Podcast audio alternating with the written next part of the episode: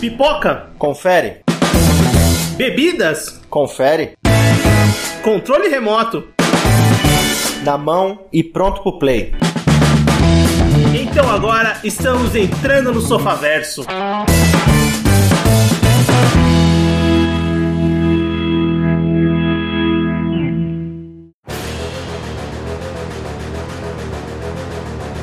Muito bem, Sofaverso começando e vamos falar um pouquinho sobre Lovecraft no cinema. Hoje eu tô aqui com o Ivaldo, acredite se quiser, eu estou aqui com o Ivaldo. Ó, é bom estar de volta, hein? Até que enfim. Tô aqui com o Everton. Fala pessoal, e talvez nem seja sobre o Lovecraft, talvez seja um sobre o Stuart Gordon, né, cara? O diretor da maioria dos filmes que a gente vai comentar. É verdade, tem, tem esse, essa, essa coincidência? Coincidência não, na verdade é o trabalho do cara mesmo. Bem, então hoje vamos falar sobre adaptações cinematográficas das obras, dos contos, das histórias do H.P. Lovecraft no cinema. Não são adaptações é, fiéis, assim, 100% é, iguais os contos ou as histórias dele, mas são adaptações que foram baseadas inteiramente em obras dele de fato. Para você que por acaso é um total desconhecido de quem é o H.P. Lovecraft, será que tem pessoa que não sabe quem é o H.P. Lovecraft? Acho que tem. Né? O Howard Phillips Lovecraft é um escritor americano que nasceu lá em 1890 e morreu em 1937 e ele escreveu sobre terror, né? Ele, o gênero dele era terror, era elementos fantásticos, fantasia, até ficção científica. É, e um cara que é muito importante para pro terror, não só pro terror, né? Pra, pra escrita americana, de fato, de fantasia, né? De sobrenatural, de ficção científica e de tudo que ele criou, né? O cara criou o que é mais conhecido aí são os mitos do Cthulhu, o Necronomicon e essas coisas todas. E aqui a gente vai falar da obra dele no cinema. No cinema, obviamente, um escritor que tem tanta coisa conhecida, tem muitas adaptações cinematográficas. E a gente selecionou cinco filmes para comentar esse cast, pra gente comentar esses filmes que são. Vamos a gente escolheu um filme bom, né? Ou não?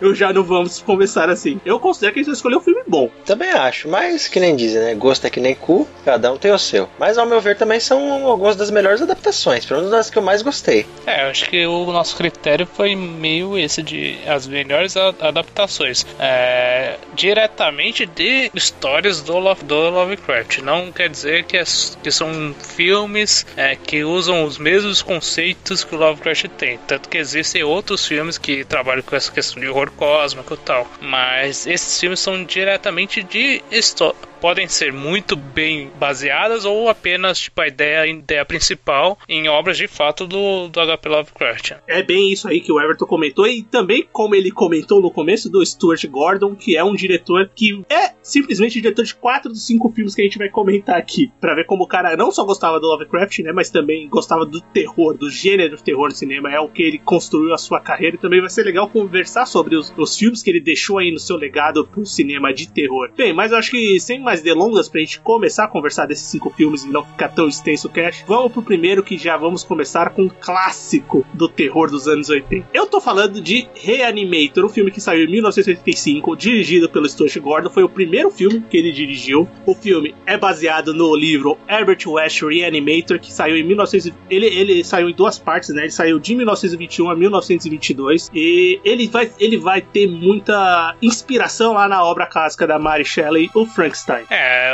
tanto que o Stuart Gordon fala que até que a ideia dele era. Ele queria. Ele tava vendo que estavam acontecendo muitas adaptações de filmes pro, do Drácula, né? E ele queria ver outras do Frank, Frankenstein, né? E um amigo dele indicou esse, esse conto do, do Lovecraft, né, cara? Que é bem a mesma pegada, né? Só que ele, ele desenvolve também a questão do horror cósmico de certa forma, mais aquela questão de o que existe no além, o que o cara traz de volta volta que também vai ser usada, digamos, pelo Stephen King no Pet Cemetery também. Legal que falando de Reanimator, para mim eu acho que, que eu sou fã do universo de terror, assisto, vem vários estilos de filmes diferentes, enfim.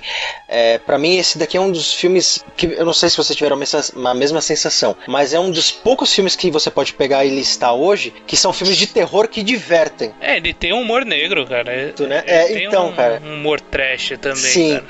Ele é de uma linha de filmes que você pode pegar Fome Animal, ou A Volta dos Mortos-Vivos, que tem esse humor negro, tem esse lado cômico, que não estraga, não prejudica o lado do terror ou do gore, mas que torna o filme divertido. E acredito que até hoje Reanimator é um dos filmes preferidos, é um dos filmes mais falados das adaptações do HP Lovecraft. Eu acho que muito por isso. Ele consegue te deixar enojado, ele consegue te impressionar, mas ele consegue ser um filme gostoso de acompanhar, divertido de acompanhar. E assim como vocês falaram de Stuart Gordon, que é um grande nome dentro das adaptações do HP Lovecraft, a gente também não pode deixar de mencionar o Jeffrey Combs, que também é um cara que está totalmente ligado a muitas obras e muitas adaptações do HP Lovecraft. Juntamente com um trabalho com, com o Stuart. É tipo o time HP Lovecraft no cinema, né? Exatamente. Vai ter o Stuart dirigindo, vai ter o Jeffrey Combs, que é o ator aqui que vive o Herbert West no filme, e a Barbara Crampton também. E eles vão sempre estar vários, vão estar em vários filmes, vão estar em todos, não, só não vão estar em um filme que a gente vai comentar aqui, mas os três filmes eles estão ali, o time inteiro, para contar essa história. O que que é, conta a história do, do, do Reanimator, basicamente? O Herbert West é um, um, um médico, né, que tem uns estudos, né, ele tinha um estudo lá numa universidade da Suíça com outro médico sobre é,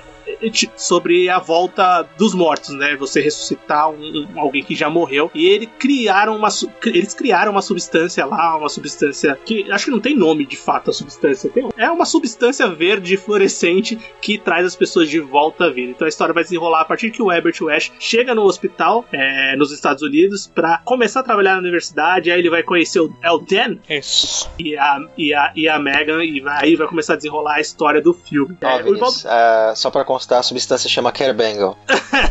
Eu acho que não. Eu acho que talvez seja isso, mas tudo bem, pode ficar Kerbengal. A gente pode dar o um apelido carinhoso de Kerbengal para essa substância. Mas é, é interessante, eu, o Ivaldo comentou muita coisa da característica do Stuart Gordon. Cara, o primeiro filme dele já é impressionante como é um filme de entrada, assim, poderoso, né? E, e principalmente para quem gosta do gênero terror, é um filme que é sempre lembrado como um dos principais filmes do gênero, eu acho, né, Ivaldo? Você que é mais do eu acho que é um dos principais filmes do gênero, né? Sim, exatamente, é um dos principais. E é lembrado com muito carinho. Muito, é, muitas por... coisas nesse filme são usadas mais pra frente, né? E eu acho que também não é nem pela questão do, do terror assim tal, ah, pô, tipo exorcista tal.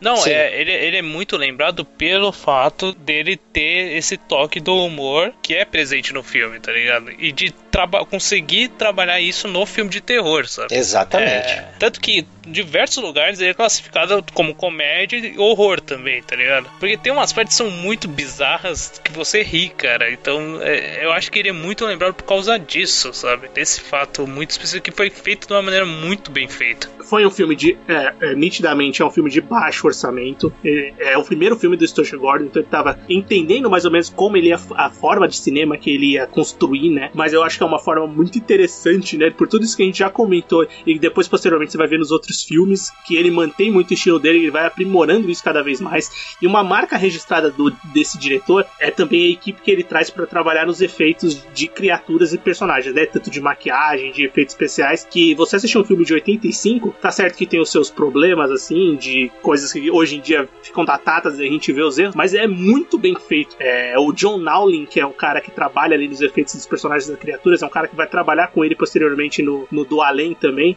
Eu acho que trabalha no Castle Freak também, mas eu não tenho certeza. É, é o cara responsável, né, que assina como o principal diretor de maquiagem, de efeitos especiais desse filme. E dá pra ver que é ali que é, todo esse trabalho é tão bem feito que ele te traz também um, um sensações que ele quis passar, né? Principalmente de, de violência extrema, né? De escatologia, de coisas bizarras, assim, mas são bem feitas, né? É, isso que faz toda a diferença, né? Por isso que ele conseguiu equilibrar tão bem esses pontos de humor negro e mesmo assim não perdeu o seu foco de filme terror. Porque realmente, é, visualmente, o filme tem uns efeitos pra época que são muito bons. Tem cenas que, que me, me cometem, assim, reassistindo o filme, teve cenas, principalmente da, da, cabeça de um médico lá X, enfim, de umas cenas que me fez lembrar é, o Enigma de Outro Mundo. Tem muitos efeitos que te fazem lembrar os filmes de zumbi clássico, ou até um pouco mais atuais. E essa questão da maquiagem, esses efeitos, dão um charme muito foda no filme. E conseguem trazer todo esse equilíbrio entre a comédia e o humor negro e o terror gore, sem pender para um lado ou para o outro. Você não fica tipo, ah, é só gore, gore, gore, com as comédia que não faz sentido estar tá aqui.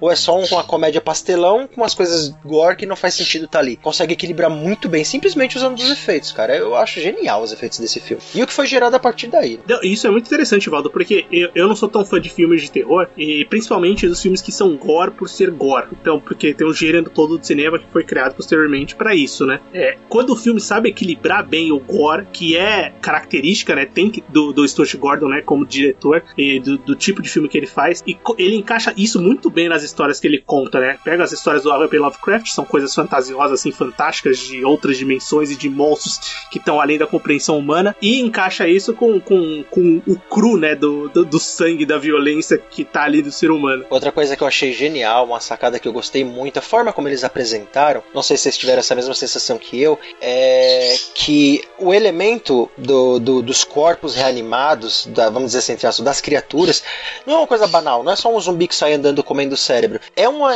criatura, é um negócio que acontece a partir daquele líquido que você fica pensando, pô, será que tem consciência? Será que não tem? Sente medo, sente dor, sente raiva? Pô, o que que tá acontecendo com essa pessoa, com esse cadáver? Que porra que tá acontecendo?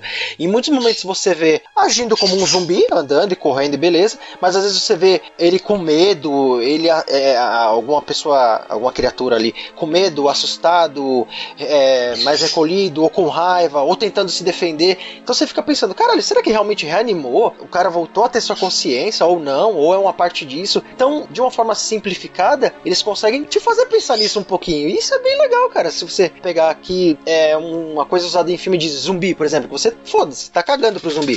O zumbi tá andando e fazendo a função dele. Conseguir trazer essa ideia, esse pensamento, eu acho que é uma coisa muito foda que eles conseguiram fazer. É porque ele traz dois elementos. Um que é o, essa questão do cara ter morrido e, e voltar. Então quer dizer, o que ele viu lá, o que ele.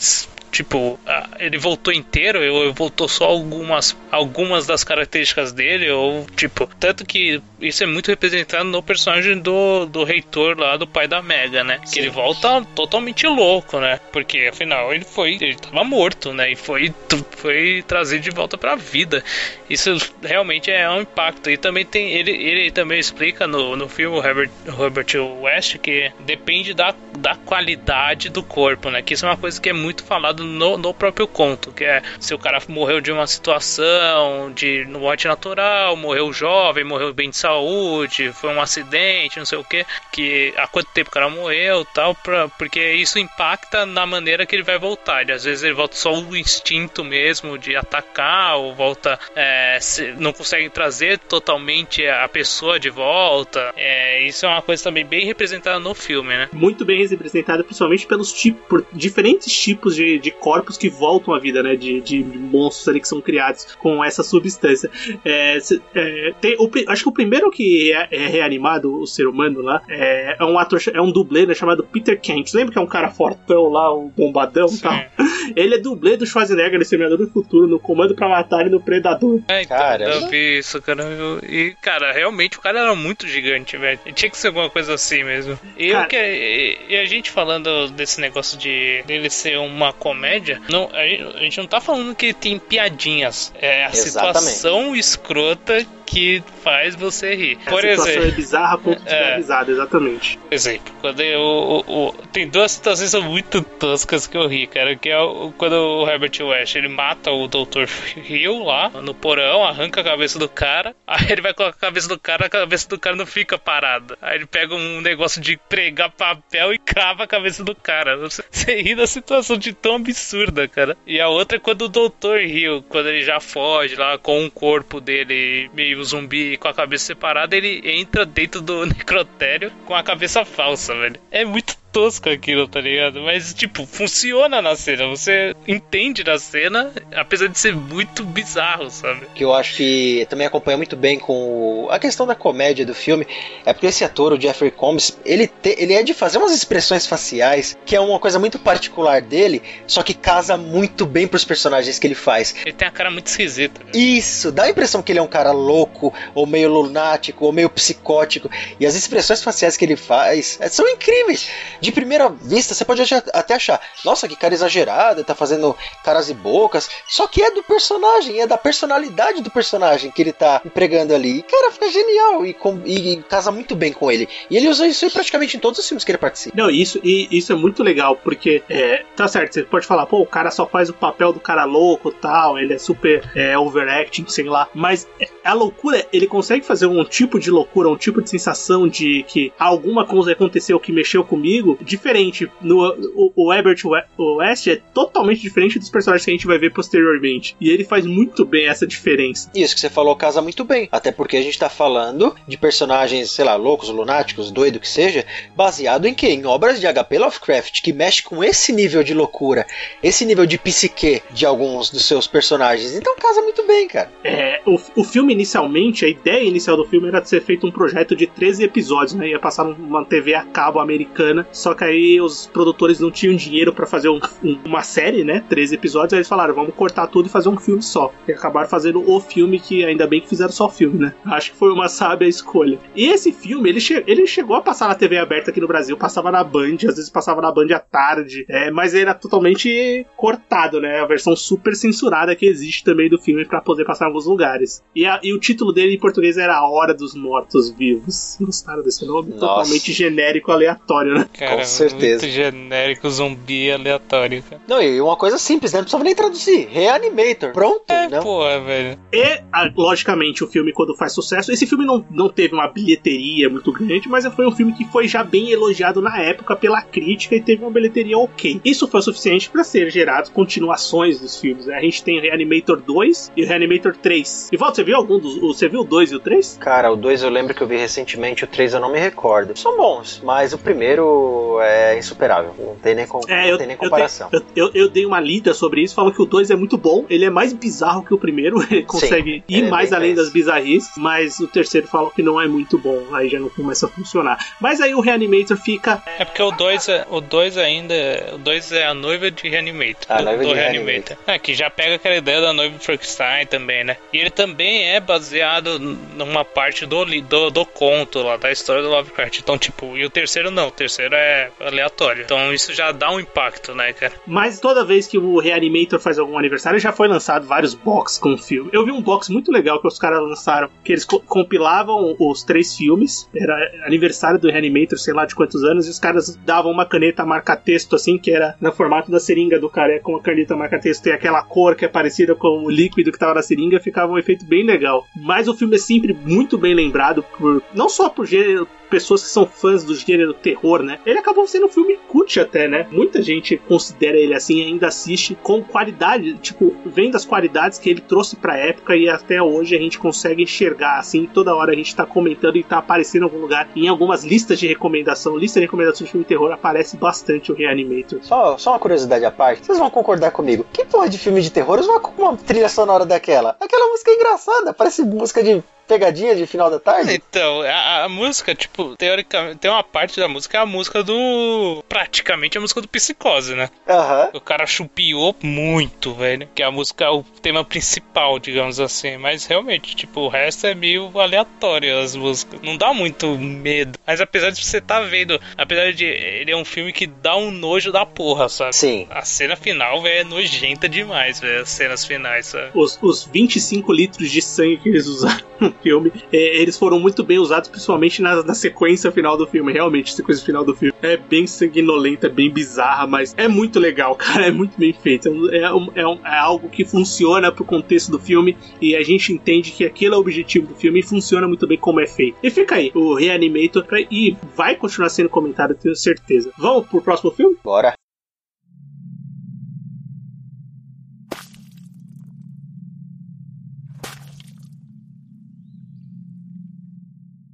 Vamos para 1986. 1986, logo depois de o Reanimator, Stuart Gordon lançou mais um filme. Dessa vez ele lança Do Além, o filme que é dirigido por ele, que é escrito pelo Dennis Paoli. Eu, nem, eu não comentei, mas o Dennis Paoli também é um cara que escreve junto com, com o Stuart Gordon e o William Norris o Reanimator. Ele também é outros, tem outros dois caras que vão aparecer muito nesses filmes, que é o Dennis, o Dennis Paoli, que é um, um roteirista, e o Brian Usna, que é um produtor também, ele é produtor de vários filmes do Stuart Gordon. Muito bem. Do Além é um filme que é baseado num conto publicado em 34, em 1934, pelo H.P. Lovecraft, chamado The, The Fantasy Fun. Ele conta a história de. O filme ele conta a história de, um, de, de uma dupla de cientistas né, que estão tentando fazer um trabalho ali estimulando a, uma glândula pineal que fica no cérebro através de um dispositivo chamado Resonator. Eu não lembro agora. Que você, quem assistiu dublado eles chamam de Resonator mesmo? É, se não me engano é isso. Resonado, é, Resonator. Resonadora, deve ser alguma coisa, né? Assim. E os resultados desse, desse experimento são a aparição de outra dimensão com criaturas diferenciadas e o, o cientista-chefe da, da pesquisa ali é arrastado para essa outra direção e acaba se transformando num monstro e, e aí vai guiando a história. É, na, nessa batalha do, do, personagem principal, né? Que é o, o, o vivido pelo,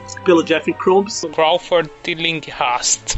Ele é o, ele é o, o protagonista do, do, conto, né? do, do conto, né? Na verdade, protagonista não, é o, é o protagonista é o cara que tá contando a história, né? Ele é o cara, o cientista principal lá do conto que quer fazer, que tá fazendo o experimento. É, exatamente, que a linha do conto é essa, ele tá fazendo o experimento, aí começa a aparecer essas criaturas na, na, na casa dele, não, no local não, que ele tá É mais complexo, né? Tipo, no, no, é, é mais aquela ideia mesmo do Lovecraft de o cara experimentar um negócio muito absurdo, sabe? Ele, ele ser envolvido ali pra, praticamente pra uma outra dimensão, é, ver aquele, aquela coisa infinita, sabe? Aquelas estruturas gigantescas, é, contato com os, com os, os Old Ones lá, sabe? Então, tipo, é bem mais assim. E tem, tem as criaturas, tanto que tem. No próprio conto ele fala que é, elas pegaram criados do, do, do Claw e sumiram com eles, sabe? Mas ela traz muito mais essa essa, esse ponto do horror cósmico mesmo do Lovecraft, sabe? Que não consegue ser tão expresso nesse filme é, visualmente, né? Por pela limitação mesmo de, de orçamento, de tecnologia na época, dessas coisas, né? Ao meu ver, é, esse filme é um dos que melhor emula essa ideia, que é um dos pontos principais do Lovecraft, que é o desconhecido. Eu também é, acho. É, é, conhecer algo inacreditável, algo gigantesco, algo cósmico. Esse filme ele emula muito bem essa ideia ideia. Obviamente, por questão talvez de orçamento, ou a gente, ou visualmente mesmo a gente vendo assim os efeitos que foram escolhidos, as cenas que foram montadas, não deu para trazer tanto daquele elemento. Mas o pouco que mostrou, a questão da máquina, a questão dessa outra dimensão, do que existe nessa outra dimensão, e muito do que o vilão fala, da forma do que o vilão age, emula muito essa ideia. Esse é o ponto, parte do vilão que é o é, realmente eu também acho que é o que mais retrata bem essa questão do, do horror cósmico e tal, mesmo não sendo visualmente, eu acho que o, os diálogos, principalmente do, do, do Dr. Petróleos lá, que é o, o, vilão, é muito foda, realmente. Ele retrata muito bem e a maneira que ele vai se, vai se modificando, né? Que ele vai ficando mais escroto, mais com, com. sem forma, realmente. Aí, aí realmente é, é o que eu acho também que retrata melhor essa questão da loucura mesmo que envolve essa história, essas histórias do, do Lovecraft, né? Pra mim só teve uma coisa que não casou, não, não que tenha prejudicado o filme, mas não casou tanto porque não me causou tanto impacto, não me impressionou tanto dentro do que a gente conhece de Lovecraft, foi mais aquela parte é, visual, referente a, a, a, mais pegada de tipo sexual, sensualização e não sei o que lá, aquela parte, essa Cara, eu acho que é da época isso, viu? É, provavelmente. É muito da época do, do próprio Stuart Gordon, talvez, são opções que ele leva para todos os filmes, todos os filmes dele que a gente vai comentar aqui tem isso. Mas não que tenha prejudicado o filme, é só uma parte que, que acaba sendo um alívio pro que você tá acompanhando ali, entendeu? Não adiciona muito, só serve como um alívio mesmo. O filme, que você comentou de orçamento, ele teve um orçamento bem maior do que o Reanimator, assim, porque o Reanimator foi um filme que foi bem recebido, então a produtora, a produtora chama Empire, é, não sei se é Studios Empire ou é só Empire, mas é uma produtora que, que, que trabalhou com esses filmes trash, né, esses filmes de baixo orçamento de terror dos anos 80 ali. É, o próprio Stuart Gordon gravou mais de um filme gravou o Reanimator, gravou o do Além com eles, é, e também gravou outros filmes dele, da, da, filmografia dele. O estúdio hoje faliu, né? Não tem mais o estúdio, mas na, na época foi um, um, um, estúdio que estimulou muitos diretores que trabalhavam com, com, com cinema de terror, né? E ele, o filme teve um pouco, muito mais, um, muito mais orçamento, não, acho que ele teve 4 milhões e meio de dólares para ser feito, tipo, o anterior teve 2, então já deu um, um aumentinho assim considerável. E a, a, a equipe de produção dos efeitos especiais é basicamente a mesma, das maquiagens e efeitos especiais. Só que agora os caras estavam com um pouquinho mais de experiência e tal, e fizeram um trabalho, obviamente é melhor, né? Os caras evoluíram de um filme pro outro. Também esse filme exigia mais um trabalho de efeito especial. Pô, que por sinal ficou do caralho, porque se você já se sentiu enojado com o Reanimator nesse filme aqui, meu Deus do céu, que o vilão consegue mostrar coisas que realmente são de impressionar. Os efeitos e não, e, são e, inacreditáveis. E o que eu acho, e o que eu acho legal é que o vilão não demora. Esses filmes, eles são de tiro curto, né? Normalmente eles são. Não tem nenhum filme que é longo, né? Desses Não, Street uma Wars, são hora e meia, né? uma hora e quarenta, é massa. E- e Nesse do além, o- o- a história começa ali com, com eles, os, os dois trabalhando, né? E conseguem resol- é, é, fazer com que o Resonator se ligue e tal. E o, e o, o Petróleos acaba morrendo, né? Não, ele não morre, ele vai pra outra dimensão, mas na vida real parece. Na vida real, na dimensão que a gente conhece, ele é considerado um morto, foi assassinado e o culpado é o, o, o cientista que trabalha com ele, que tem um nome difícil e eu não, eu não, eu não consigo lembrar. Crawford. Crawford, mais fácil falar Crawford, muito bem. E, e aí a gente vai ter a personagem da Barbara Cropton aparecendo, que vai ser uma, uma, uma psiquiatra que trabalha com, com pacientes esquizofrênicos e ela também fica interessada nessa pesquisa do Resonator e também pra saber como é que aconteceu o assassinato né, do, do, do Petróleos, mas não é o assassinato, né? Só foi essa mudança de dimensão. Mas eu acho, eu- o que eu acho legal é como eles mostram logo de cara que ele, ele aparece logo no começo do filme. Ele não demora muito pra aparecer. Na metade do filme, nem isso ele aparece na forma dele lá de, de da outra dimensão. Não, e Não, logo nos primeiros no minutos. começo. É no começo, né? Na primeira vez que ligam a máquina, ele já aparece, praticamente. E é muito bizarro, cara, porque ele tá numa forma. Ele tá todo deformado, aí o cara aí encostam nele, ele meio que dissolve, aí depois ele arranca a cara. Aquela cena eu acho muito foda, cara. É muito bizarro, mas é muito foda. Pra mostrar como é- ele, ele mudou fisicamente pra ele, não importa, mas é tão bizarro, aquele tão incompreensível, que pra quem tá olhando de fora é incompreensível. Pra ele que já tá ali em outro nível, tanto faz, né? Ele não se considera um monstro. É realmente muito boa. E todas as, as questões que envolvem essa questão de outra dimensão. Principalmente, por exemplo, tem um personagem também que é o Buba, que é o policial que tá vigiando o Dr. Crawford. E ele acompanha lá a, a, a doutora Catherine, né? Que é a, que é a Barbara Crampton. E, cara, e realmente é bizarro como ele morre, sabe? Porque é uns bichinhos do, da dimensão do mal que comem a carne dele e ele fica só as pernas que nem um esqueleto, sabe? É, é- é- chega a ser meio cômico, mas é tosco, tá ligado? Você fica meio.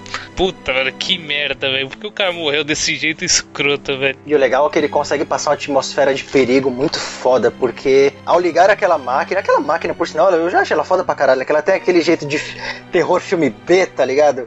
Máquina antigona, toda Só de ligar e fazer aquele som, que caralho, olha o acerto que eles fizeram no filme. Eles fizeram um som que incomoda os personagens, mas ao mesmo tempo incomoda você quando você tá assistindo o filme, que é um som bizarro. E aquilo ali, quando começa a botar aquela luz púrpura, aquela coisa meia rosa, sei lá, você já começa a se sentir tenso, que você fala, vai dar merda, aquele cara vai vir, ou alguma coisa pior, porque se abriu uma porta pra um- uma dimensão que a gente não sabe que porra que tem lá, e você fica sentindo essa sensação de perigo constante junto com os personagens, cara. Isso é muito foda. Assim como Lovecraft cria o seu universo, é, vamos dizer, compartilhado, que muita coisa compartilhada nas obras dele, é, o Stuart Gordon também coloca umas coisinhas assim. O, o nome da universidade lá, seu nome é Misantonic, se não me engano? Ou é Miskatonic? Miskatonic. É, nesse filme aparece o, o Buba aparece usando um, um, o agasalho né, da universidade que aparece lá no primeiro filme. É, mas ela, ela, ela é dos contos do Lovecraft, né, também. Exatamente. E é legal ele ter trazido isso também, né, como é, referência, né, de quem conhece as obras dele também para e quem, quem não conhece a obra do Lovecraft ou conhece o Reanimator acaba juntando uma coisa na outra também. Funciona bem, né? Tanto para quem conhece as obras do Lovecraft ou para quem não, né, quem só assistiu os filmes. Uma outra, uma cena só de pra mencionar que é escrotérrima é quando o Crawford tá com a, com a glândula pineal no modo total No e modo ele, ataque. e vai, ele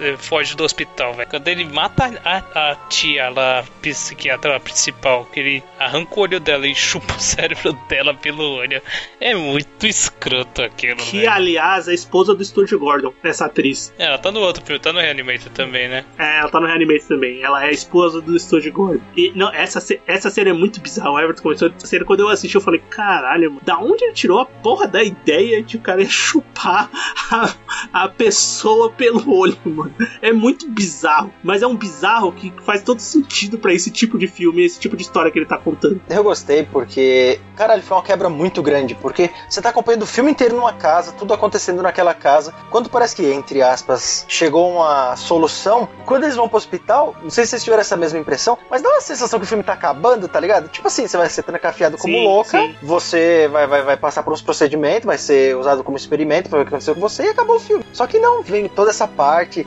dele se alimentando e atacando outras pessoas, a outra médica fugindo para voltar para casa para tentar destruir a máquina novamente. E aí dá aquela sensação de novo, tipo, caralho, vocês voltaram pra cá, puta que pariu, essa merda toda de novo, só falta essa máquina ligar de novo. A máquina vai, liga de novo. Aí você fala e fudeu, ai caralho. Então é da hora como você consegue se prender com a história, você fica preso nessa atmosfera que eles apresentam. Não, funciona muito bem. Eu acho que, assim como o Reanimator, o Stuart Gordon conseguiu. Se ele não fez um filme, o Reanimator acaba ficando mais marcado por ser a, a, a, estreia, a estreia dele. É um filme que realmente tem um ritmo bem legal, mas eu acho que o do Além não fica muito para trás. para mim é o mesmo nível do, do Reanimator. Pelo menos, se não for se, se não for melhor, é o mesmo nível. E ele começa muito bem, né? O segundo filme dele já é um outro filmaço. Bem, vamos pro próximo filme? Bora.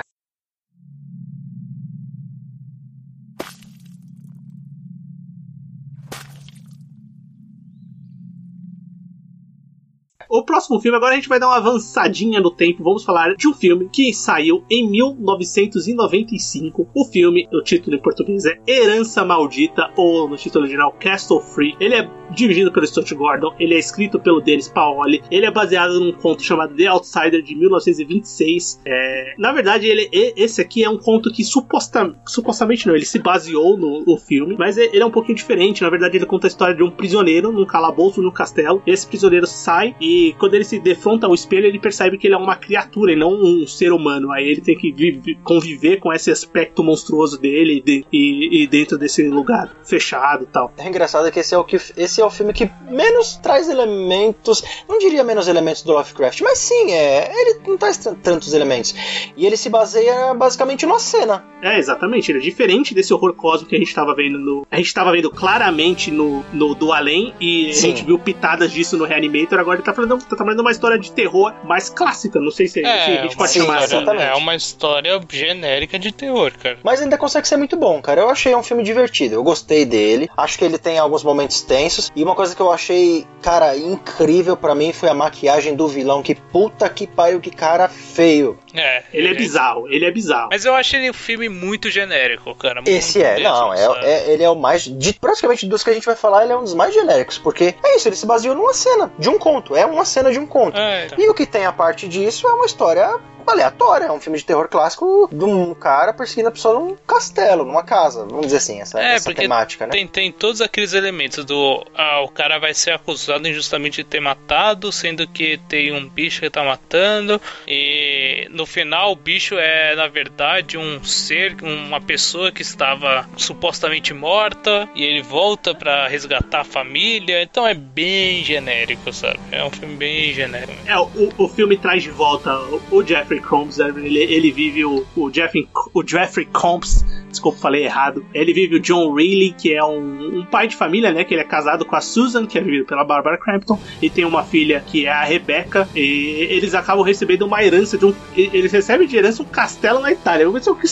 Eu que? Imagina, oh, tudo bem, você tem uma herança. Sua tia lá da Itália morreu e você ganhou um castelo. Enfim, eles vão ali até aquele castelo e nesse castelo eles acabam passando por esse. O, o, o casal já vive um problema ali, né? O, já tinha tido, o, o pai era alcoólatra, então sofreram um acidente de carro, um dos filhos da família do, do casal morreu, e eles acabam convivendo com aquela separação iminente, né? As brigas diretas, e todo o problema do castelo, o problema sobrenatural do castelo acaba. É, no final ele vai unir a família ou não, né? Mas bem, quem assistiu vai entender, né? E, mas ali o filme vai começando a se moldar ali com, com aqueles problemas e também com o problema é, monstruoso ali dentro do castelo. Eu acho que uma coisa que é, é problemática no filme, mas talvez é, seria melhor se eles não tivessem jogado de cara quem é o monstro. Também. Será que faria a diferença? Eu acho que faria, tipo, você so, ter uma com surpresa maior faria. no final de quem seria o monstro e tal. Na verdade. Porque, logicamente, eles jogam no começo, assim, tipo, é óbvio que você sabe quem é. Depois eles mostram também muito rápido quem é de fato. Faria mais sentido, até porque o conto que é baseado, você acompanha a visão do cara que depois descobre que ele é uma coisa monstruosa. Então faria mais sentido você acompanhar a ação desse ser, dessa criatura, desse cara deformado, sem ver necessariamente ele, deixar para ver ele mais pro final ou alguma coisa assim, mas manter esse mistério de você ver ele agindo sem necessariamente ver a cara dele. Faria até um pouco mais sentido com o conto. É, também de trazer a dúvida que pode ser também o, personagem Sim, lá do. também. É, é também. mais isso a do minha. Jeffrey a minha Combs, né? Como o assassino e tal. Mas não, eles deixam bem claro que é o. O Giorgio, que é o filho da duquesa. E é bem.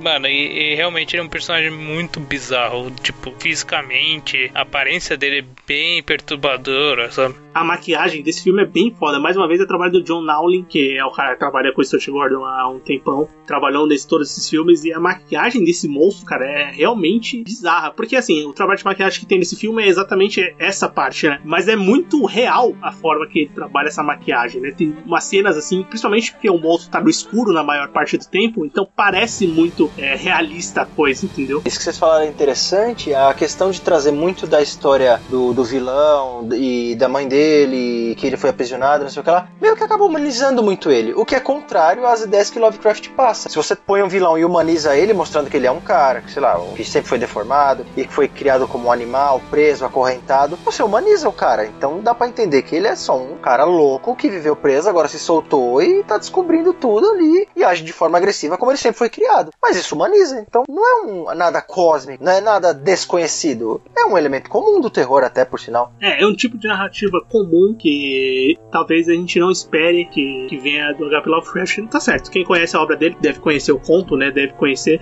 mas não é a marca registrada que a gente acaba lembrando do, do tipo de terror e de ficção científica que ele conta, né? Misturando os dois gêneros. É um pouco diferente, é um pouco mais simples, vamos dizer assim, um pouco mais normal do que a gente encontra por aí. Mas eu acho que é um filme que funciona bem. Ele cria um clima, um clima bom de mistério, de terror. Tem cenas muito boas. É, eu acho que a parte final do filme é muito boa, com a perseguição depois que o monstro aparece claramente. É, o filme engata. O filme, o começo ele é mais devagar, ele é mais lento até mostrar tudo. Mas como os filmes são curtos, né, como a gente estava comentando, ele não chega a cansar. Mas é um filme que funciona. É mais um filme que traz bastante o elemento sexual, né? Você pode ver que tem bastante disso no filme. É, tem de novo, né? Mais uma vez ele trabalha com essa parte e ele sempre coloca todos os filmes dele, ele vai colocar essa parte. Mas eu acho que do, do, do, ele é um nível abaixo dos outros filmes que a gente comentou, mas ainda é um filme que vale a pena ser assistido. Eu acho que vale a pena. É um, é um filme que foi gravado na Itália, tá? O, o do Além também foi gravado na Itália. É, o Stuart Gordon é legal, ele é um diretor americano, mas ele vai gravar vários filmes em outros países. Né? No próximo filme que a gente vai É mais barato, também. né? É, porque é mais barato, né? E aí ele consegue fazer as coisas melhores. E é legal, né? Tipo, também tá saindo um pouquinho desse, desse sonho americano e, e fazendo um filme de terror de qualidade. É um filme que vale a pena ser assistido também. Eu, eu particularmente, fiquei, poderia procurar a história que eu não conheço, essa história do, do Lovecraft. Bem, vamos pro próximo filme?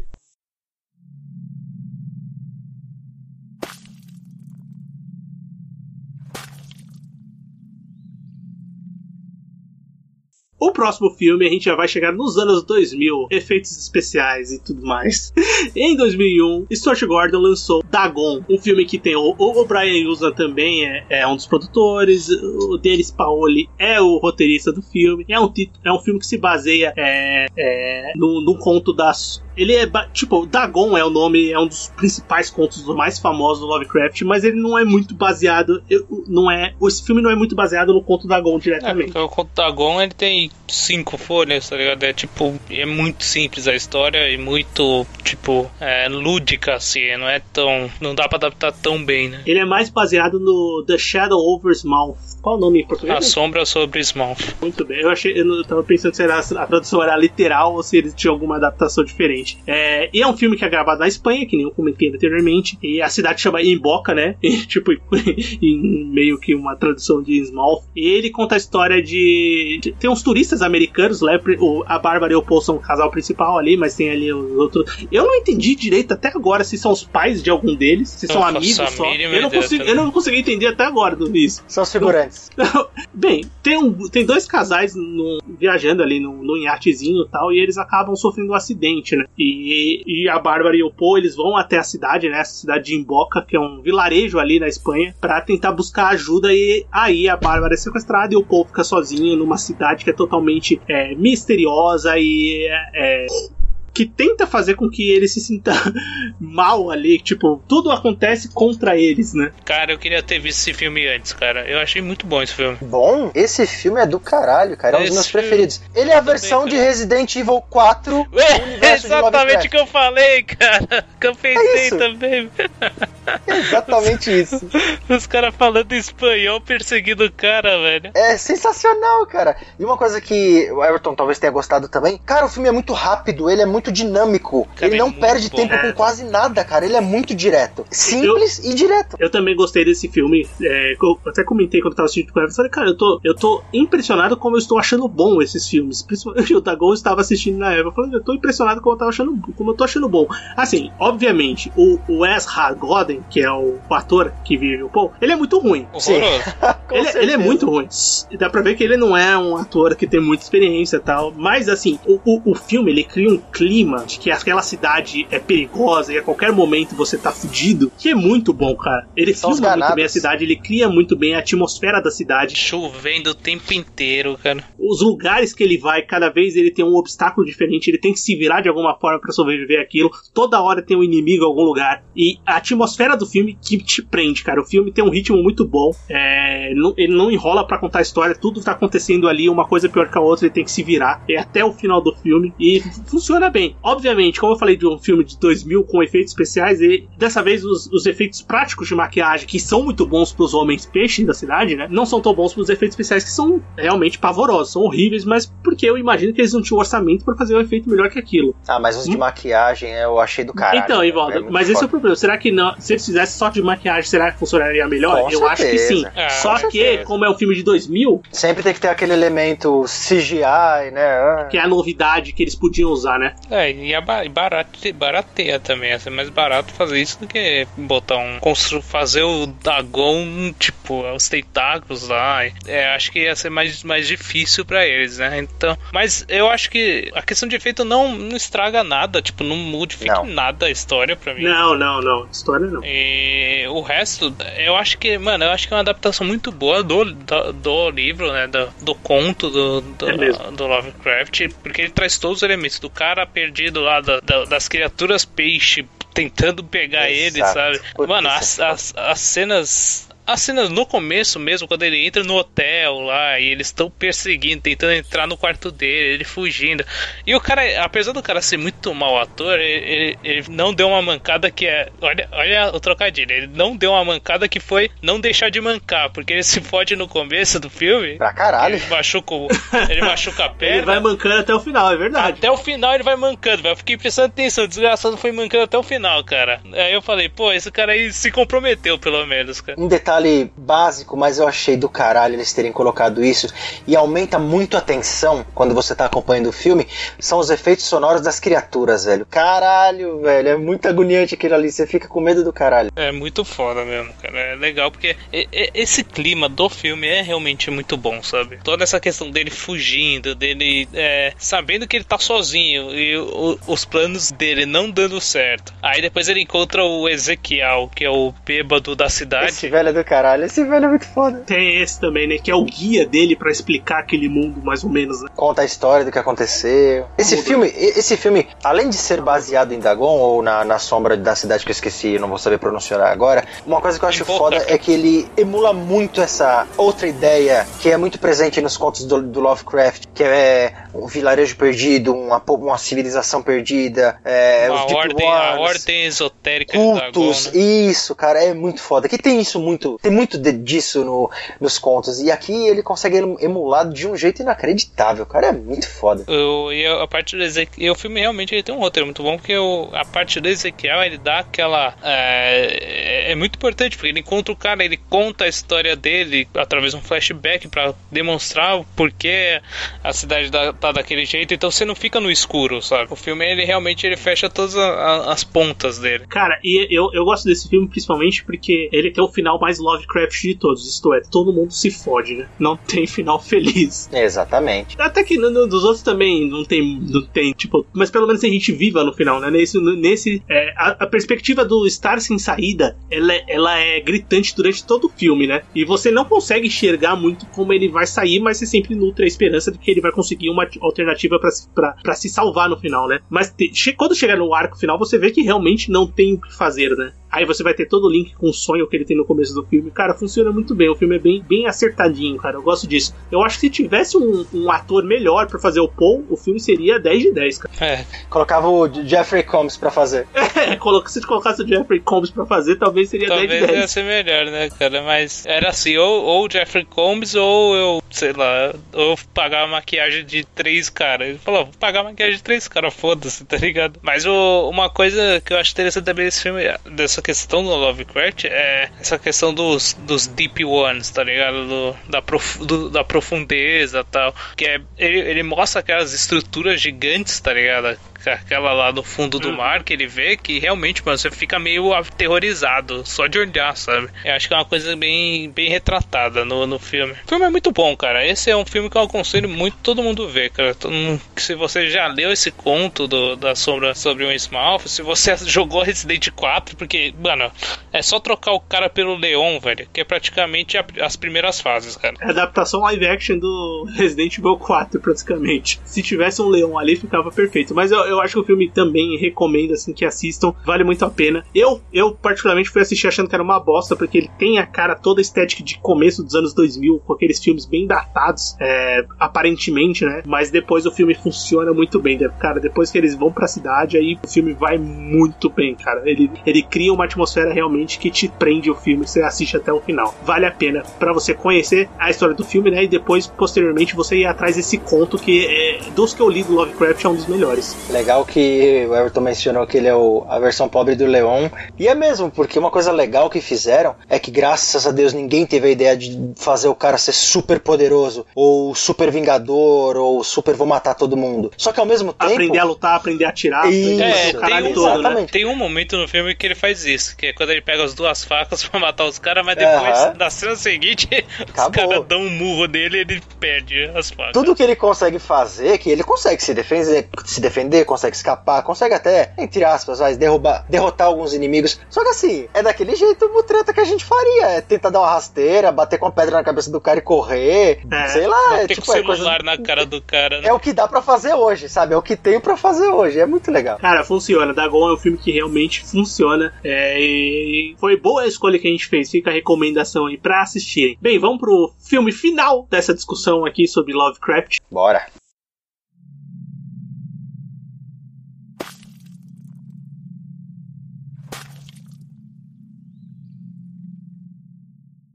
Filme que saiu em 2019 nos Estados Unidos, mas saiu em 2020 aqui no Brasil, em janeiro de 2020. O filme se chama A Cor que Caiu do Espaço. Ele é dirigido pelo Richard Stanley, é o primeiro filme da, da direção né, do Richard Stanley. Não, é. não é o primeiro filme de direção dele, né? É, direção, é, direção? É, é, é, que esse cara, ele tem uma maluquice muito grande em volta dele, tá ligado? Porque ele, tem um filme chamado A Ilha do Dr. Monroe, né? E Sim. esse cara, ele ia dirigir esse filme. Esse filme da Ilha do Dr. Monroe, o protagonista Val Kilmer e tem o Marlon Brando, tá ligado? Então, tipo, é, era um filme bem assim. E os caras chutaram ele do filme. O cara ele trabalhou, ele trabalhou na produção durante quatro anos e os caras chutaram ele, tipo, nos primeiros quatro dias de gravação, porque eles estavam gostando do que ele tava fazendo.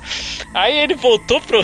Falam que ele voltou pro set depois de um tempo como uma das criaturas lá do filme, tá ligado? E ficou fantasiado para acompanhar a gravação do filme, tá ligado? No set, porque ele não queria abandonar o lugar. Ou seja, ele é bem. Ele é bem dodói, um pouco dodói da cabeça, cara, tá ligado? Ah, mas ele, ah, mas ele, ele sempre trabalhou nessa, tentando fazer uma adaptação desse filme, dessa, dessa história também, né? Da cor caiu do espaço. Até que chegou esse o grande momento dele. O, você comentou, né? Esse filme que você tá comentando, Everton, ele, ele chegou a ser acreditado como roteirista. Não, é diretor, ele foi, ele foi o primeiro não, ele, diretor. Não, sim, ele, é, ele não é acreditado como diretor por toda essa treta que você, você explicou muito bem, que é surreal, mas ele é acreditado como roteirista do filme. Pelo menos não tiraram 100%. É, porque o cara trabalhou quatro dele. anos, velho, pra fazer o bagulho. E depois foi Olharam pro tá cara e falaram, ó, tá bom, vai, veste uma fantasia, entra, faz qualquer não, coisa. Não, não, foi, não deram pra ele, ele foi, ele, ele foi escondido. Caralho, ele, ele entrou escondido no bagulho, tá ligado?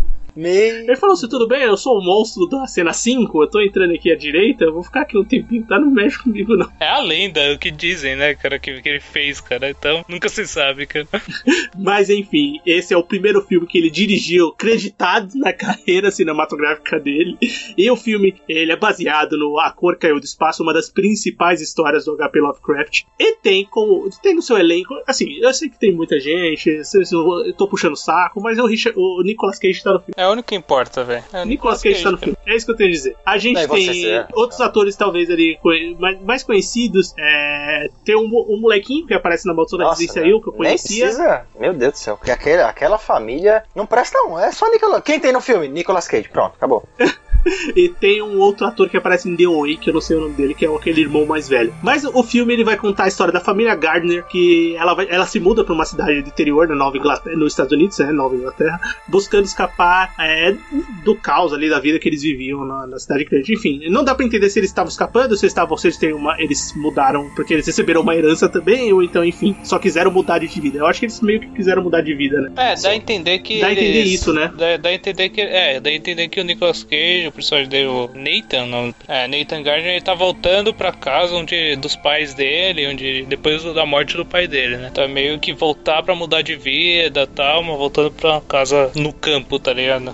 Aí- entender. Enquanto eles vivem essa vida pacífica aí no campo, tentam se adaptar, algo atinge o quintal deles, né? Alguma coisa caiu do céu e atinge o quintal deles, e a partir daí, é, essa cor, essa, esse meteoro, essa força de outra dimensão vai começar a agir de forma a mudar a dimensão onde eles estão ali, o local que eles vivem. E aí, vocês gostaram de, dessa adaptação de A Cor Caiu do Espaço? Ah, cara, eu, eu assisti o clássico, gosto do clássico, tem coisas boas, tem coisas ruins. Esse filme Esse me impressionou por tá um qual, lado. Por- Oi? Qual é esse clássico que você tá falando? É, a de cor que caiu- 90 e pouco? É, é o de 1900 e... É, 90 e pouco. Com o menino do Conta Comigo, né? É. O Ethan, né? Isso. E esse filme teve elementos que eu gostei muito, mas teve algumas coisas que eu achei meio broxante, cara, que acabaram me deixando meio que dividido, tá ligado? Por exemplo, é, efeitos especiais, é, Tem trilha coi- sonora. tem uma coisa que não pode te deixar chateado. Nicolas É. Cage. Nicolas Não, Cage entregou, velho. Ele foi Nicolas Cage, ele tá, tá, tá 100%. Ele no filme tá ok, é, a qualidade visual do filme, a fotografia do filme é do caralho, cara, é lindo, o bagulho ficou bonito demais. Um Ficou. pouco exagerado em alguns momentos, ok, mas ficou muito bonito. Mas essa ideia da cor, né? é Sim, muito, sim. Pegou- muito pegou foda. certinho. O filme é bonito. E a trilha sonora é um- de uma tensão que puta que pariu, caralho, muito foda. Agora, a família do Nicolas Cage, meu Deus do céu, que merda de atores são aqueles, velho? Uma menina inexpressiva que não serviu pra porra nenhuma. O menino que só servia pra caçar alpaca no, no parque. O menino menor que tinha um amigo estranho. Eu pensei que ia acontecer alguma coisa com esse menino e, e foi pro caralho. Botaram o menino pro caralho. Uma mãe que, meu Deus do céu, ainda bem que morreu aquela mulher, que chata pra caralho. Só prestou Nicolas Cage, cara, sinceramente. Não, mas eu, eu, eu, achei, eu, achei, eu achei uma boa adaptação, achei legal, tá ligado? Porque ela traz os, os elementos, digamos assim, principais da história em si, né? Que é, surgiu um. Surgiu. um- Caiu uma coisa do espaço, né? Que é uma. Que no caso é uma. uma- no, no, no conto é uma cor que ninguém consegue reconhecer, que não dá pra adaptar isso na tela. Sim. Porque como você adaptar uma cor que não existe? Então eles traduziram naquele. naquela, naquela cor magenta lá, aquele rosa bem escancarado, e que ela vai modificando tudo ao redor, né? Começa, começa com a água, depois vai com, com as plantas, as frutas, os animais, depois as pessoas, né? É, então, e essa adaptação ficou muito boa, realmente. Tipo, visualmente, pô, eu achei, mu- achei muito bom. E a- o impacto dela nas pessoas, no caso, as pessoas que consumiram a água ou que conviveram no local, eu achei legal alguns aspectos. Por exemplo, o, o personagem do Nicolas Cage, ele toda hora ele tá sentindo um cheiro Sim. o que os outros não sentem. Isso é uma boa, tipo, é uma boa indicação. Ah, pô, mas isso é uma coisa que tá mexendo na cabeça dele. Então ele tá sentindo um cheiro que ninguém sente. Os outros, a filha e o, o molequinho, eles escutam um barulho que, tipo, ninguém escuta. Também há alguns fatores. E tem alguns pontos no filme que são legais, que eu achei legais, sabe? É, um, um ponto que eu achei muito legal da questão do horror cósmico, assim, é uma hora que. Dois, dois pontos, né? Um que é quando a esposa dele corta o dedo, porque ela tá, tipo, tá moscando, ela não tá prestando atenção nas coisas. Foi uma cena bem feita, por sinal, viu? Ô, Muito menino. bem feita. E posteriormente isso, quando a filha dela tá lavando a louça e o tempo para. Aham. É muito foda isso daí. Eu achei muito muito legal essa representação que eles fizeram. O, o primeiro comentário, o Ivaldo falou da trilha sonora, a trilha sonora é muito boa mesmo desse filme. A trilha sonora é composta por um cara chamado Colin Setson. Ele é um cara que ele, trabalha, ele trabalhou na Cor do Espaço, mas ele já tinha feito a trilha sonora do Hereditário, ele fez a trilha sonora do Red, Red, Red Dead Redemption 2. Então é um cara que tem trabalhos bons. Ele fez a trilha sonora do Uzumaki. Vai sair uma adaptação nova do Uzumaki, o mangá, pra anime. Trabalhando na trilha sonora também, porque é uma, é uma produção japonesa e americana, enfim, trabalhou na trilha sonora desse filme também.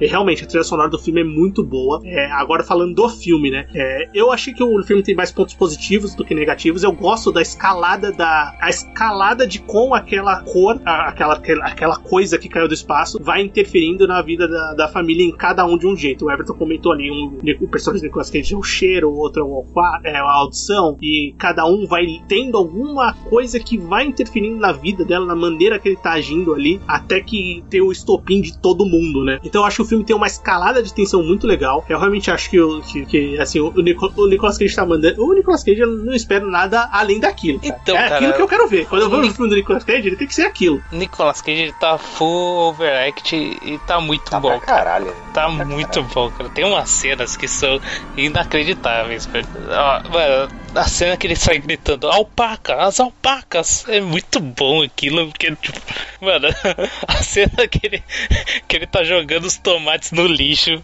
é inacreditável. Ou espancando Não, e, o carro. E, e, essa escalada do quanto o poder da, da cor tá interferindo em cada um deles é muito interessante. E você vê o Nicolas Cage mandando muito bem, porque ele, ele, ele passa do nível de tensão, tipo, eu tô puto da vida, pra. Não, calma, tá tudo bem, minha querida.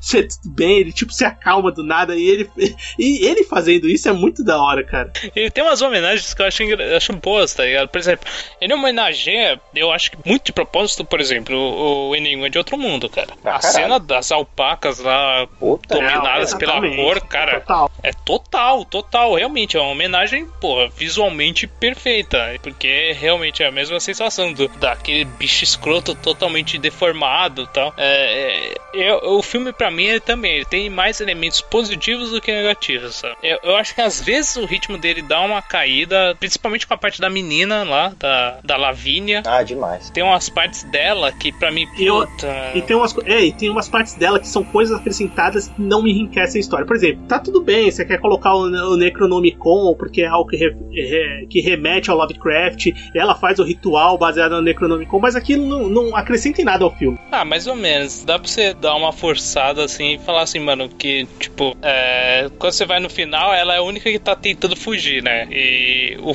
tanto o irmão dela também tá, mas o irmão dela ele quer buscar o cachorro lá tal. Então ela fica meio que protegida. É um animal, aliás, né? Não é possível que ele achou o cachorro ele, ele, ela é que menos, digamos assim, ela é menos afetada pelos efeitos depois que ela faz aquele ritual. Mas depois que o pai dela morre, aí tchau, né? Loucura total, né? Mas realmente, não, não, tem, não tem um negócio assim que fala, não, agora ela virou o bichão, agora ela virou sim, um, sim. a mega maga do Necronomicon. Não, foda-se, né? Tipo, ela só se rasga e tchau. Uma coisa que eu achei que o filme introduziu que eu achei desnecessário. Sinceramente, tá, não prejudicou, mas eu achei desnecessário. Foi em alguns momentos mostrar a entidade mesmo com uma certa forma física. Uma criatura tentacular, uma, um monte de tentáculo rosa voando para todo lado. Mas eu achei que não precisava. Sinceramente, não. É, aquela parte final, aquela demonstração lá, quando ela vê lá o planeta, de onde veio, digamos sim, assim, né? Sim, sim. É, é meio, realmente, é meio estranho. Porque, é, novamente, eles tentaram adaptar uma coisa que nas histórias do Lovecraft é o que torna o mais difícil de adaptar, que é aquela questão do inominável, do sim, que você não sim. consegue compreender, que leva as pessoas à loucura tal. Então, tipo, eles inventaram lá uma coisa aleatória, que realmente, tipo, não faz muita diferença. É que nem a mãe dela, monstro. Tá lá, ok, é assustador, é nojento, é macabro, mas o filme sobreviveria muito bem sem aquilo ali. Poderia ter aproveitado aquela ah, personagem ah, eu... e a psique dela em outras coisas. Ah, não, essa parte eu, eu, eu, eu, gostei. Porque eu acho que aquilo, ele, ele, ele aumenta a tensão do, do quanto aquilo é bizarro e de quanto aqueles não conseguem controlar o que pode acontecer. Eu gosto da formação daquele monstro, da evolução uhum. daquele monstro, de ter juntado os dois. Aquilo é tão bizarro que você fica tipo, meu, isso é muito bizarro, não tem como você lidar com isso e manter a sanidade. É, e tanto que o, o personagem do Nicolas Cage, depois disso, ele perde totalmente, né?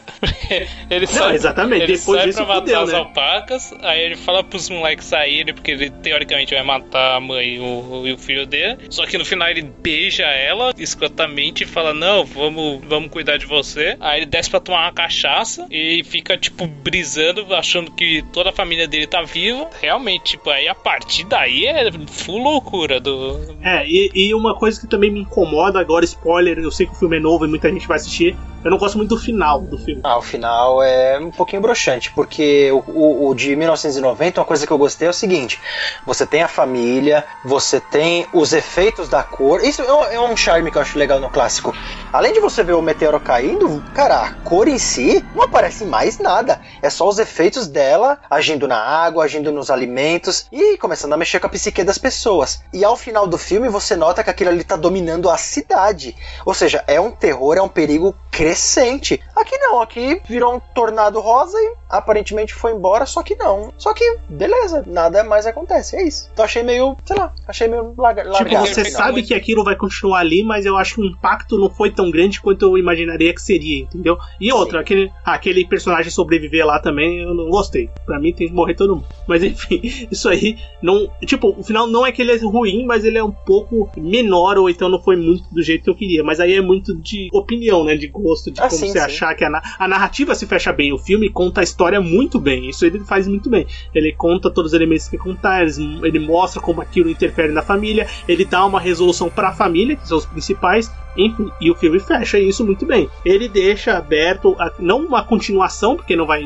provavelmente não vai ter, mas o universo, ele ainda ali, você consegue imaginar que alguma coisa pode acontecer. A ideia é ter o, o Elijah Wood, o ator lá, ele é um dos produtores. É porque ele, ele é um dos. dos é, tem a, a, a, produtora dele é a responsável pelo, por esse filme pelo Mandy também, né? Sim. Por isso que tem aquela semelhança, que às vezes você, você pega aquela semelhança com o Mandy, né? Pra caralho. Principalmente visualmente, da fotografia tal. Que deve ser, alguns, alguns profissionais devem ter trabalhado nas duas, tá ligado? E, e a ideia... tem o Nicolas Cage loucaço também no Mandy, né? Não, e a ideia de, de, desse filme é um primeiro filme de uma trilogia de adaptações do Lovecraft. Eles não sabem, a, a terceira eles não sabem, mas a próxima, o Richard Stanley, o Richard Stanley, acertei o nome do diretor? Acertei, deu, deu, bateu um branco. É, ele vai trabalhar no próximo filme que é baseado no horror de Dunwich, que também é um conto bem legal. Para quem não conhece, eu recomendo que leia que é um conto bem legal, que é um dos melhores que eu mais gosto, pelo menos é um dos que eu mais gosto do Lovecraft. Então a ideia é trabalhar em três filmes baseados em contos do Lovecraft e vamos ver o que vai acontecer. Eu acho que para uma primeira ideia de, desse, desses três filmes, ou então uma ideia de um conto do Lovecraft,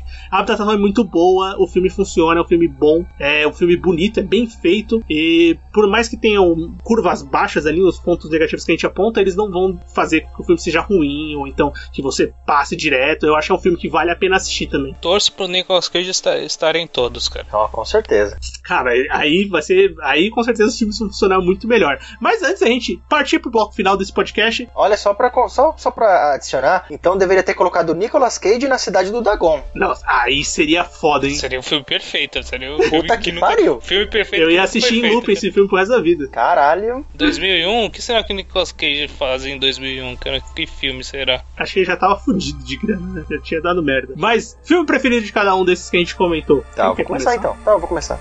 é, todos dessa lista são incríveis, são filmes muito bons. Recomendamos, que né? Recomendamos muito, dentre outras adaptações, enfim. Mas esses que a gente citou são muito bons, são super recomendados.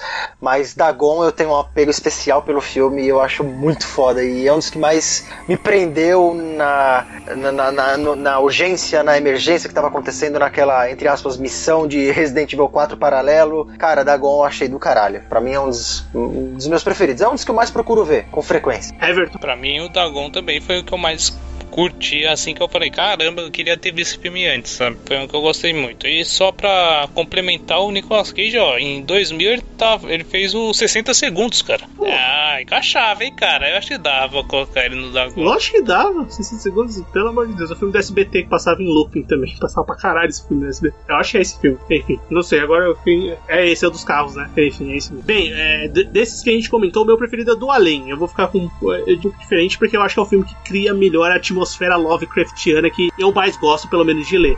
Mas o Dagon é o filme que mais me surpreendeu dos que eu assisti, porque é o que eu esperava menos e é o que eu achei que entrega uma coisa diferente e bem melhor do que eu esperava. Então valeu a pena. E eu concordo com, com vocês que é um filmaço e vale a pena assistir. Muito bem, mas todos aqui são filmaços. Eu espero que o ouvinte tenha gostado dessa discussão desses filmes do Lovecraft, né? Para entender um pouquinho, para ver um pouquinho do que foi adaptado das obras dele. Logicamente, tem zilhões de filmes, tem, deve ter centenas de adaptações do Lovecraft no cinema, né? Tem pra caralho. Muita adaptação. E além de adaptação, filmes é, que se baseiam no, no, universo, na ideia do de Lovecraft, do, né, do horror cósmico. Exatamente, tem bastante e, coisa. E possivelmente a gente pode até voltar a um, um, novo podcast comentando as obras que se baseiam não diretamente nas, nos contos dele, mas nesse, nessa te, nas temáticas que ele trouxe né, pro, pro, pro gênero de terror que até hoje são utilizadas em muitas mídias e a gente nem sabe. Às vezes é, muita gente não sabe por não conhecer o autor, não conhecer a sua obra, mas vai se ligar e aqui os filmes ficam os filmes de recomendação que valem a pena ser conferidos. Bem, vamos pro bloco final? Vamos. Recomendações, críticas e o que mais vier à nossa cabeça agora no bloco final. Bem, bloco final do Sofaverso, onde a gente vai comentar alguma coisa que a gente assistiu, a gente leu, a gente escutou durante a semana, quer recomendar, quer falar mal, quer criticar, qualquer coisa. Tá valendo aqui nesse espaço aberto. Quem quer começar? Ah, eu vou começar por uma recomendação de filme que foi me passada pelo Everton. Putz, só tenho que agradecer. E a gente acabou de mencionar no podcast, por sinal, que é o filme Mandy. Puta que pariu, esse, esse filme é do caralho. Se vocês querem ver Nicolas Cage como Nicolas Cage mesmo, esquece personagem. O cara o, o, diretor chegou e falou: Eu quero que você seja você mesmo com uma faca. Só. Não, Ivan, desculpa, mas eu só comentar um negócio assim, mas você sabe que o Nicolas Cage vai fazer um filme que ele vai ser o Nicolas Cage? É tão é bizarro isso. vai sair um filme que o Nicolas Cage vai viver o Nicolas Cage no filme. Só, só isso, imagina só o nível do filme, cara. Vai ser sensacional. Vai ser? Meu Deus do céu. Mas esse Mandy, cara, é surreal, cara. É um filme com todos os elementos que fãs do horror gosta. Tem tem um pouco de terror, tem gore, tem mistério, tem sangue, tripa, facada, ação, bomba. Cara. Caçação. É, é, é fantástico, cara. É, é, fantástico. Esse filme é obrigatório para vocês, galera. Sendo fã ou não do Nicolas Cage, por favor, assista. E de terror, né? Do gênero. Não, fã, com certeza, ele, por favor. Foi um, foi, um filme, foi um filme comentado, o Everton tinha comentado comigo desse filme. Ele apareceu em várias listas de gênero de terror, assim, de melhores filmes de 2018. Eu acho que ele é de 2018, se eu não me engano. Acho que é. é e ele foi bem comentado, tem críticas críticas super positivas e vale a pena conferir. Eu vou tentar assistir o mais rápido possível ou não, né? Eu vou colocar na lista para assistir uma hora eu vou assistir. Everton, você tem alguma coisa? Eu assisti um documentário faz tempo que eu queria, que eu queria assistir no, da Netflix, que é chamado Diabo da Encruzilhada, cara. Que é o documentário do Robert Johnson, cara. E Valdo, você que é um bom fã do Supernatural, você conhece a história da encruzilhada do, do guitarrista de blues que uhum. vendeu a alma pro demônio pra Com tocar certeza. melhor, né? Então sim, ele sim. conta a história do Robert Johnson e ele conta sobre essa lenda de que ele, ele teria vendido a alma pro, pro, de, pro demônio para poder tocar guitarra muito bem. E ele conta mais ou menos por, por que essa lenda surgiu, né? Porque eles contam que, pô, ele era um cara, um guitarrista que era talvez até meia boca, e um ano depois ele surge como um dos caras que influenciou totalmente o, o, o blues e, e consequentemente o rock, né? Eles falam, caralho, o que esse cara fez? E eles começam a, a, a, a, levantar o que, o que aconteceu, o que. Porque ele é um cara que era muito difícil você levantar o histórico dele. E, tanto que ele tem duas fotos só registradas e nenhum, nenhuma filmagem nem nada. Caralho. E as duas fotos é muito bom, porque uma foto é dele antes da, do suposto pacto e uma depois do suposto pacto. Aí você vê as fotos e você tira suas conclusões, cara. É muito bom, cara. É um documentário que eu achei muito legal, cara. E ele é muito muito curta, 48 minutos, cara. Rápido, vale a pena escutar. Escutar não, né? Assistir e escutar o som, né? Deve, deve ser interessante. Eu vou procurar depois. É, pra eu comentar aqui, eu vou. Em algum bloco final anterior, eu comentei da, da segunda, da terceira temporada do Castlevania, que eu só tinha assistido até o, cinco, o quinto capítulo. Agora eu terminei a terceira temporada do Castlevania. E a minha não é bem uma recomendação porque eu não gostei da temporada. A temporada eu achei a mais fraca das três. Eu não gostei da história. Os personagens foram muito mal aproveitados. A história os personagens novos não são legais. Tipo, eu não gostei da temporada. Eu acho que não funcionou. É, nem as lutas se salvaram. As, tipo, as lutas que tem não são nem comparáveis às lutas que tiveram no, no, nas duas primeiras temporadas. É, ainda é um entretenimento legal, assim, você assiste e tal, mas é, para mim desceu um degrau. Não gostei tanto dessa temporada. Mas vamos ver o que vai, o que vai vir a seguir, né? Nem sempre o bloco final vai ser de recomendações. Eu tô, às vezes eu posso falar pra você não assistir alguma coisa. mas assim, dá para assistir, entendeu? Mas é decepcionante. Eu fiquei um pouco decepcionado. Eu esperava mais, esperava mais dessa, dessa temporada do Castlevania. Eu não gostei da segunda temporada, então provavelmente não verei a terceira, então. Mas somos dois. Eu só vi o trailer. Me arrependi. Bem, é... mas o engraçado é que as críticas são super positivas dessa temporada. Ah, não, acho que é com a gente, cara. A gente odeia, não sei porquê, tá ligado? Não sei porquê, sei lá. Acho que Castlevania não, não, não é o nosso tipo de, de animação, mas enfim. É, pra mim não, não, não foi uma temporada legal. Não foi uma temporada legal. E eu, eu esperava, eu tava ansioso, eu queria assistir, tanto que eu assisti. Tanta coisa que a gente assiste aqui, né? A gente coloca na frente para gravar os podcasts, para cumprir as pautas. E eu encaixei o Castlevania aqui pra gente comentar e pra eu comentar aqui, né? Por eu assistir, não só comentar, né? Porque eu queria assistir de fato, né? Entretenimento que eu, que eu as, as, temporadas anteriores eu gostei. Mas enfim, essa não, não foi uma temporada para mim. Só mais um adendo. Você vai falar mais alguma coisa? Não, só isso. Tá, só mais um adendo legal aqui, já que a gente tá saindo do assunto Lovecraft. Tem um documentário do Lovecraft chamado Lovecraft Medo do Desconhecido. Acho que é de 2008, se eu não me engano. Galera, quem achar esse documentário, eu, eu vi recentemente no YouTube, tá em inglês. Quem manjar um Sorte pouco, que você é fluente, entender, né? ah, com certeza. quem manjar, quem entender um pouquinho e conseguir assistir, meu, ótimo. Talvez exista ele legendado, às vezes tem um monte de site aí que se permite fazer download de, de documentário, tá? Não tô, é, não tô mandando vocês baixarem pirataria, mas enfim, é um documentário, vale a pena procurar. Não estou mandando, mas já que. É, já que estamos aqui, né?